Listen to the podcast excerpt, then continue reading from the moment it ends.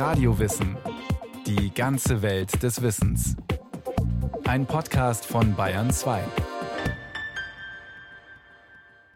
Wir wissen, dass er irgendwann unweigerlich kommen wird, der Tod. Doch unsere eigene Endlichkeit anzunehmen, mit ihr in Frieden zu leben, das ist für die meisten Menschen die große Herausforderung. Wir können uns ablenken, verdrängen, verleugnen. Wir können uns ein Leben lang in Gelassenheit und Achtsamkeit üben und darin im Augenblick zu leben. Wir können jammern, schimpfen oder beten, hoffen auf das Paradies, auf ein Leben nach dem Tod. Wir können versuchen, ihn denkend zu bezwingen. Entkommen werden wir ihm nicht.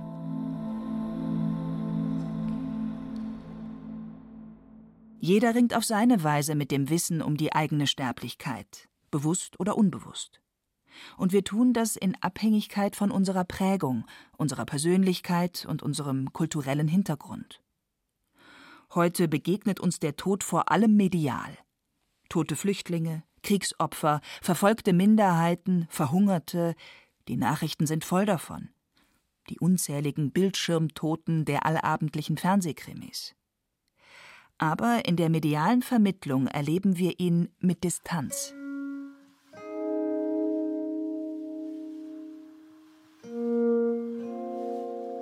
Der Tod, wie er uns Lebenden begegnet, ist zwangsläufig immer der Tod der anderen. So sehr wir auch tagtäglich indirekt mit ihm konfrontiert werden, weichen wir doch der Vorstellung des konkreten eigenen Sterbenmüssens aus. Heute mehr denn je der Psychoanalytiker Volker Münch. Ich habe den Eindruck, dass wir uns zunehmend weniger mit der Endlichkeit abfinden wollen. Und da kann man jetzt schwer sagen, woran das liegt. Ich denke, zum einen gibt es immer mehr Ablenkungs- und Zerstreuungsmöglichkeiten. Auf der anderen Seite denke ich mir die Frage, woher kommt denn dieses Bedürfnis nach so viel Ablenkung? Ich denke, es ist viel Gewohnheit dabei, weil die Gesellschaft doch sehr konsumistisch orientiert ist heutzutage. Ja, auf der anderen Seite ist es auch ein menschliches Grundbedürfnis, sich eben unangenehmen Dingen nicht zu stellen und denen auszuweichen. Das ist allzu menschlich. Insofern ist das erstmal nur festzustellen und nicht zu bewerten. Aber es gibt auch gegenläufige gesellschaftliche Strömungen, etwa die Hospizbewegung, die den Tod sozusagen ins Leben zurückholen will.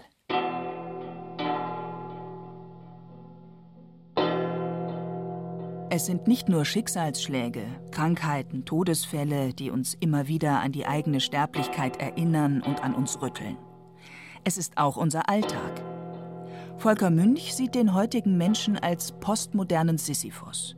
Wir rollen den Fels unserer Aufgaben und Verantwortlichkeiten den Berg hinauf, Tag ein, Tag aus. Manchmal erleben wir das gerade angesichts unserer Endlichkeit als besonders ermüdend und sinnlos und bewegen uns im Spannungsfeld von Auflehnung gegen den Alltagstrott und Anpassung an ihn. Der Analytiker plädiert für eine Haltung der Abschiedlichkeit. Das heißt, die kleinen Abschiede des Alltags, die kleinen Tode bewusst wahrnehmen, sie wohl dosiert kultivieren, damit es ganz am Ende leichter ist zu gehen. Und sich klarzumachen, dass wir über bestimmte Grunddinge des Lebens nicht verfügen können und dass das vielleicht sogar auch gut ist, weil es uns entlastet, da habe ich eh keinen Einfluss drauf. Es gibt einen Bereich, der mit Geborensein, lebendig sein und sterben müssen und dem Tod zusammenhängt, der uns unzugänglich ist, den wir letztlich auch nicht verstehen. Und es geht um diese Erfahrung, dass es etwas gibt, wie auch immer man das jetzt nennt, ja, vom Atheisten bis zum gläubigsten Menschen, das uns trägt.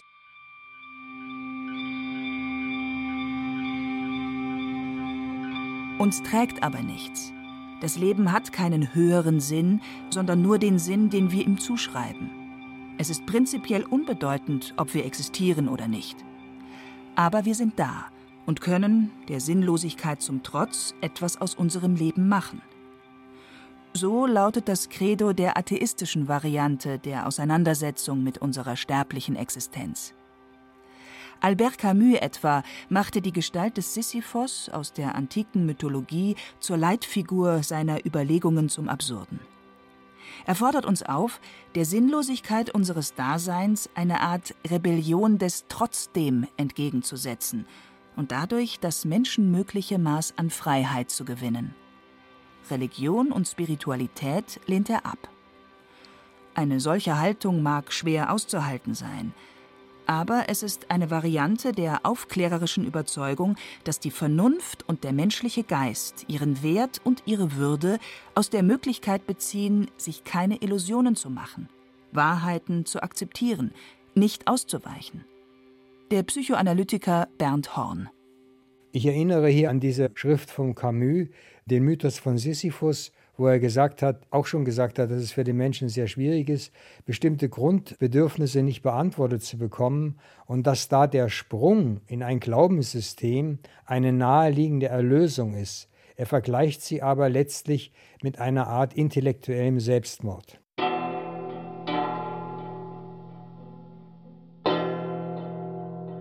Die philosophische Auseinandersetzung ist eine Alternative zum Sprung in religiöse oder spirituelle Systeme. Die Auffassung etwa der antiken griechischen Philosophen wie Sokrates, Aristoteles, Platon und anderen hat sich bis heute in Variationen gehalten, nämlich dass ein tugendhaftes Leben zu Zufriedenheit und Gefühlen von Sinn führt, was die Angst vor dem Tod reduziert. Was unter tugendhaftem Leben konkret und individuell zu verstehen ist, darüber lässt sich natürlich streiten, aber Lebenskunst und Sterbenskunst gelten bis heute als eng miteinander verbunden. Jeder Mann, jetzt geht's an Sterben lernen. Leben ist nichts anderes als ein permanentes Sterben, ein Sein zum Tode, wie es Martin Heidegger formulierte. Aber gerade das Wissen um die eigene Endlichkeit motiviert dazu, ein möglichst gelungenes Leben zu führen, meinte etwa der dänische Philosoph Sören Kierkegaard, der als Vater der christlich geprägten Existenzphilosophie gilt. Dem Ernsten gibt der Gedanke des Todes die rechte Fahrt ins Leben und das rechte Ziel, die Fahrt dahin zu richten.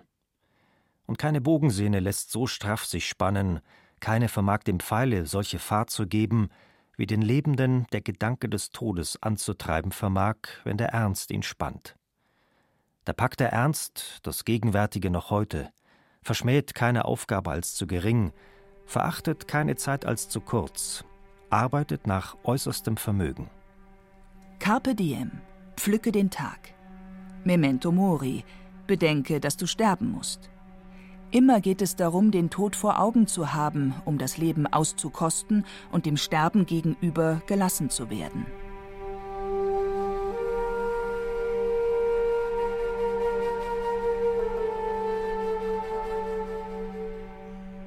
Eine einflussreiche Variante der Auseinandersetzung mit Sterben und Tod bieten einige Denker der griechischen und römischen Antike. Epikur zum Beispiel. Er argumentiert abstrakt, rational und pragmatisch. Und er kommt zu dem Schluss, dass der Tod für uns schlicht nicht relevant ist. Das schauerlichste Übel also, der Tod, geht uns nichts an. Denn solange wir existieren, ist der Tod nicht da. Und wenn der Tod da ist, existieren wir nicht mehr. Der Tod hat für uns keine Bedeutung. Todesfurcht ist gegenstandslos. Die Argumentation ist verführerisch, aber sie hat einen kleinen Haken. Denn mit dem Tod endet zwar das Bewusstsein des Verlustes des Lebens, aber leider sind wir uns zu Lebzeiten eben stets bewusst, dass dieser Verlust eintreten wird. Dennoch ist die Argumentation Epikurs von kluger Leichtigkeit geprägt und ruft auf zur konsequenten Hinwendung zum Leben. Auch das hat angstlösende Wirkung. Ganz verdrängen sollte man den Tod natürlich nicht, meint auch Volker Münch. Man sollte immer wieder hinschauen. Ich denke, es ist, wäre wichtig, weil man annehmen muss, dass es einen sowieso beschäftigt. Und wenn es mich nur unbewusst beschäftigt, muss ich die ganze Zeit damit innerlich umgehen und brauche Energien und Kräfte, um es nicht anzuschauen. Wichtig ist, dass ich sozusagen im Leben eine Chance habe zu lernen, mich mit Endlichkeit zu beschäftigen und da die dazugehörigen Gedanken und Gefühle habe, wie äh, Trauer, wie Schmerz, wie Abschied und diese Erfahrungen auch verarbeiten kann. Die psychische Verarbeitung ist der springende Punkt. Die Rebellion gegen die Endlichkeit besteht für Münch darin, die kreative Spannung zu nutzen, die aus dem Leiden und dem Wissen um die eigene Sterblichkeit und Begrenztheit entsteht. Leben heißt auch sterben. Und sterben können heißt leben lernen, sagt er. Und diese Entwicklung ist möglich bis ins hohe Alter.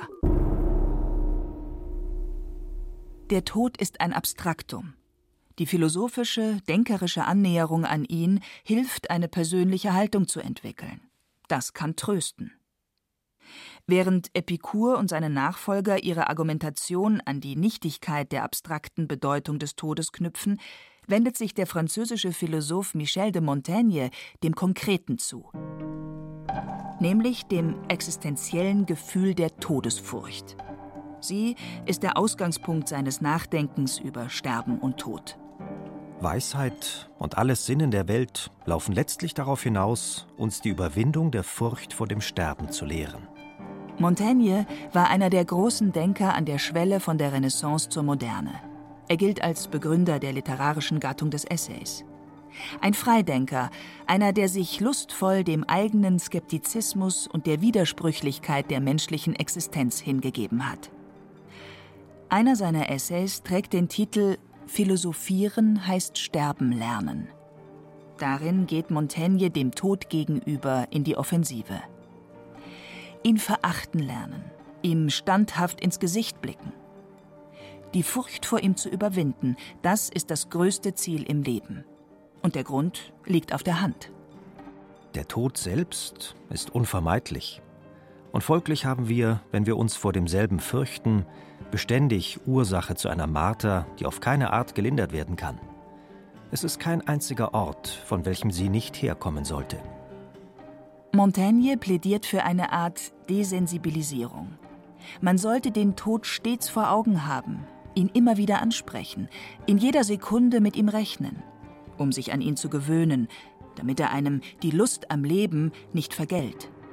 Lasst uns also denselben mit unverrücktem Fuße erwarten und uns zur Gegenwehr setzen.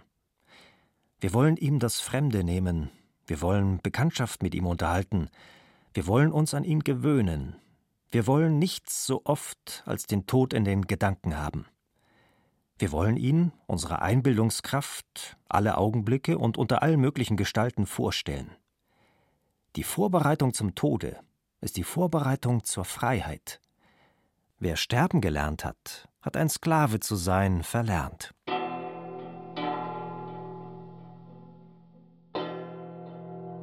Andere philosophische Richtungen sehen im Tod nur das Ende dieser Lebensform. Platon etwa hatte einen starken Hang zur Metaphysik und war überzeugt, dass die Seele sich vom Körper trennt und nicht dem Tod anheimfällt. Er stand damit religiösem Denken nah und Religion ist und bleibt ein Erfolgsmodell im Ringen mit der Sterblichkeit und ihrer Hoffnung auf ein Leben nach dem Tod. Es wird gesät in Verweslichkeit und auferweckt in Unverweslichkeit. Es wird gesät in Schwachheit und wird auferweckt in Kraft. 1. Korintherbrief. Religion spendet Hoffnung und Gefühle von Sinnhaftigkeit. Sie stärkt die Lebenskraft, schwächt die Todesangst. Aber nicht jeder Mensch mag oder kann diesen Weg gehen. Religionskritik setzt auch an diesem Punkt an. Der Analytiker Bernd Horn. Das Angebot, sich eine Illusion hinzugeben, ist sehr groß. Die Mehrheit tendiert da zu Religion oder zu äh, philosophischen, zu pantheistischen Vorstellungen. Also die Hoffnung ist eine Antwort, es kann doch nicht sein, dass ich irgendwie nicht mehr da bin, dass ich aufhöre. Ich tendiere eher dazu zu glauben, dass der Wunsch da ein größeres Motiv ist als die Aufrichtigkeit oder zu akzeptieren, was tatsächlich da ist. Sprich, der Mensch ist überfordert, hält den Gedanken an den eigenen Tod nicht aus, muss die damit verbundenen Gefühle abwehren. Ähnlich sah das auch Sigmund Freud. Wir haben die unverkennbare Tendenz gezeigt, den Tod beiseite zu schieben, ihn aus dem Leben zu eliminieren. Wir haben versucht, ihn totzuschweigen. Der eigene Tod ist ja auch unvorstellbar. Und so oft wir den Versuch dazu machen, können wir bemerken, dass wir eigentlich als Zuschauer weiter dabei bleiben. So konnte in der psychoanalytischen Schule der Ausspruch gewagt werden, im Grunde glaube niemand an seinen eigenen Tod, oder, was dasselbe ist, im Unbewussten sei jeder von uns von seiner Unsterblichkeit überzeugt. Wir können uns den eigenen Tod nicht vorstellen und sind unbewusst von unserer Unsterblichkeit überzeugt. Das ist eine spannende These. Sie könnte erklären, warum wir trotz der alltäglichen Konfrontation mit dem Tod über die Medien und bei allen Versuchen, uns mit dem Gedanken der Endlichkeit zu beschäftigen, das eigene Sterben werden nur intellektuell, aber nicht emotional vorwegnehmen können. Vielleicht macht diese Tatsache ein normales Leben überhaupt erst möglich, lässt uns nicht verzweifeln und in Melancholie versinken. Vielleicht ist es auch ein kluger Schachzug der Evolution und der Psyche. Wie unterschiedlich wir auf unsere Endlichkeit reagieren, zeigt sich besonders in Extremsituationen, bei schwerer Krankheit oder am Lebensende. Die religiöse Hoffnung auf ein Leben nach dem Tod kann sich dann noch einmal mit aller Macht, auch bei zuvor areligiösen Menschen, spontan entwickeln. Aber es gibt auch andere Beispiele. Bernd Horn. Für viele ist das ja Hoffnung und Trost, aber nicht für alle. Manche haben auch die Bereitschaft zu akzeptieren, dass gar nichts sicher ist. Ich mache ein bisschen Supervision in der Onkologie über die, die eben sicher wissen, dass sie durch den Krebs nicht mehr zu sich kommen, wie die darauf reagieren. Überraschenderweise war es auch so, dass einige unbedingt den Trost brauchen, dass hoffentlich was weitergeht äh, und manche aber ausgehalten haben, dass es die schreckliche Tatsache ist, dass man nichts weiß, dass man aushalten muss, dass man keine Ahnung hat, ob irgendwas übrig bleibt oder ob man von dem, was übrig bleibt oder woanders hingeht, irgendetwas hat als Person, also dass die Person verschwindet. Rebellion gegen die Endlichkeit. Auch aus der modernen Physik kommen Angebote. So hat etwa die Psychoanalytikerin Brigitte Görnitz auf einer großen Tagung von Psychoanalytikern 2017 ungewöhnliche Aspekte in die Auseinandersetzung mit Sterben und Tod eingebracht. Görnitz hat die Quantenphysik in ihr Weltbild integriert und stützt sich dabei auf die Theorie ihres Mannes, Thomas Görnitz, der als Quantenphysiker und Mathematiker mit Karl Friedrich von Weizsäcker zusammengearbeitet hat und bis 2009 Professor an der Uni Frankfurt war. Das Ehepaar hat einige Bücher gemeinsam veröffentlicht. Stark vereinfacht heißt ihre Auffassung, am Anfang war Information nicht Materie oder Energie, sondern reine Quanteninformation. Und die geht im Tod nicht verloren. Ich bringe gern das Beispiel, wenn man einen Brief bekommt. Weil ja oft gesagt wird, die Energie macht's. Aber wenn Sie einen Brief bekommen oder übers Telefon und Sie erhalten eine Nachricht, die Sie ganz körperlich meinetwegen in Freude versetzt, dann ist das sofort und auch ganz körperlich dann ist das nicht die Energie aus dem Brief oder die aus dem Telefon, die Schallwellen, sondern dann ist es die Information. Information bildet, so der Quantenphysiker Görnitz, die Grundlage unserer Wirklichkeit. Diese von Thomas Görnitz Protyposis genannte Quanteninformation steht am Anfang der komplizierten kosmischen, chemischen und schließlich biologischen Evolution bis hin zu unserem Bewusstsein. Natürlich setzt die Chemie damit ein, dass sie sagt, es gibt Atome und über die brauchen wir nicht nachzudenken, die gibt es einfach und dann macht man diese wunderbare Wissenschaft, was aus den Atomen für Moleküle werden können. Und die Biologie sagt, es gibt eben die Chemie und dann gucken wir, was wir dann daraus entwickeln können. Aber warum gibt es die Atome? Wenn man sich diese Frage nicht verbietet, dann muss man eben eine Stufe tiefer gehen. Also Sie können nicht äh, sagen, die Evolution erklärt sich ohne die Quantentheorie. Das geht einfach nicht. Dann müssen Sie irgendwo in der Luft anfangen. Und wenn Sie aber wirklich eine Basis brauchen, kommen Sie an der Protobasis nicht vorbei.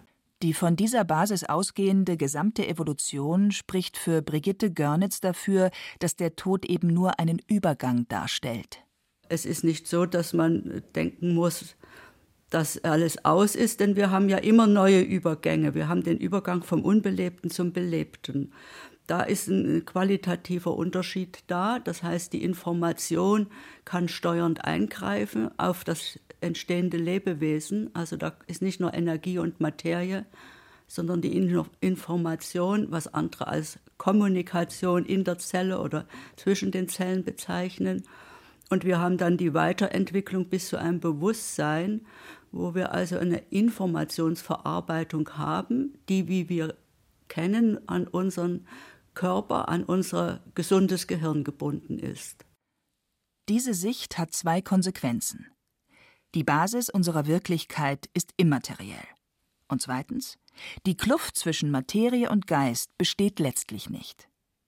So tut sich hinter oder unter der klassischen Physik eine Welterklärung auf, die auch Konsequenzen haben kann auf die Haltung zu Sterben und Tod. Das ist keine religiöse Antwort, sondern erstmal eine aus der Quantenphysik.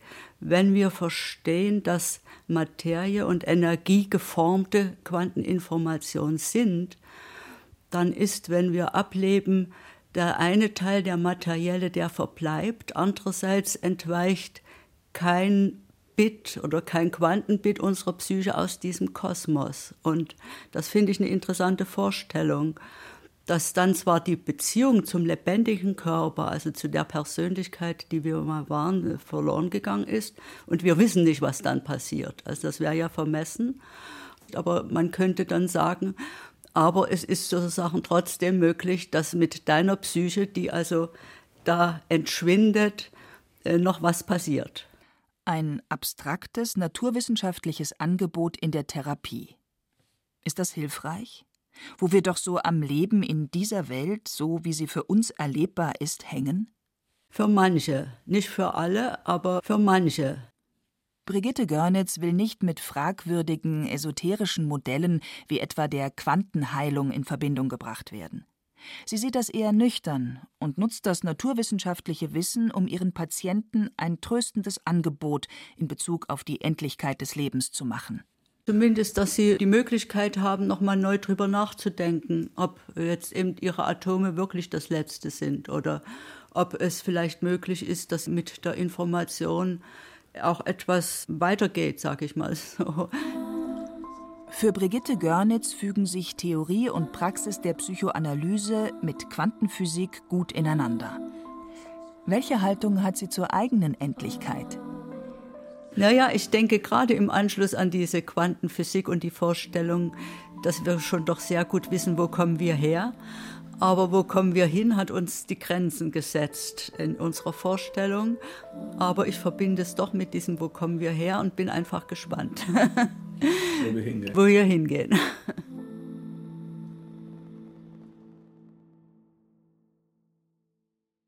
Der Tod, die eigene Begrenztheit. Das war ein weiterer Radiowissen-Podcast aus der Philosophie von Inka Kübel. Regie führte Rainer Schaller. In der Technik war Regina Stärke. Es sprachen Hemmer Michel und Carsten Fabian. Redaktion Bernhard Kastner.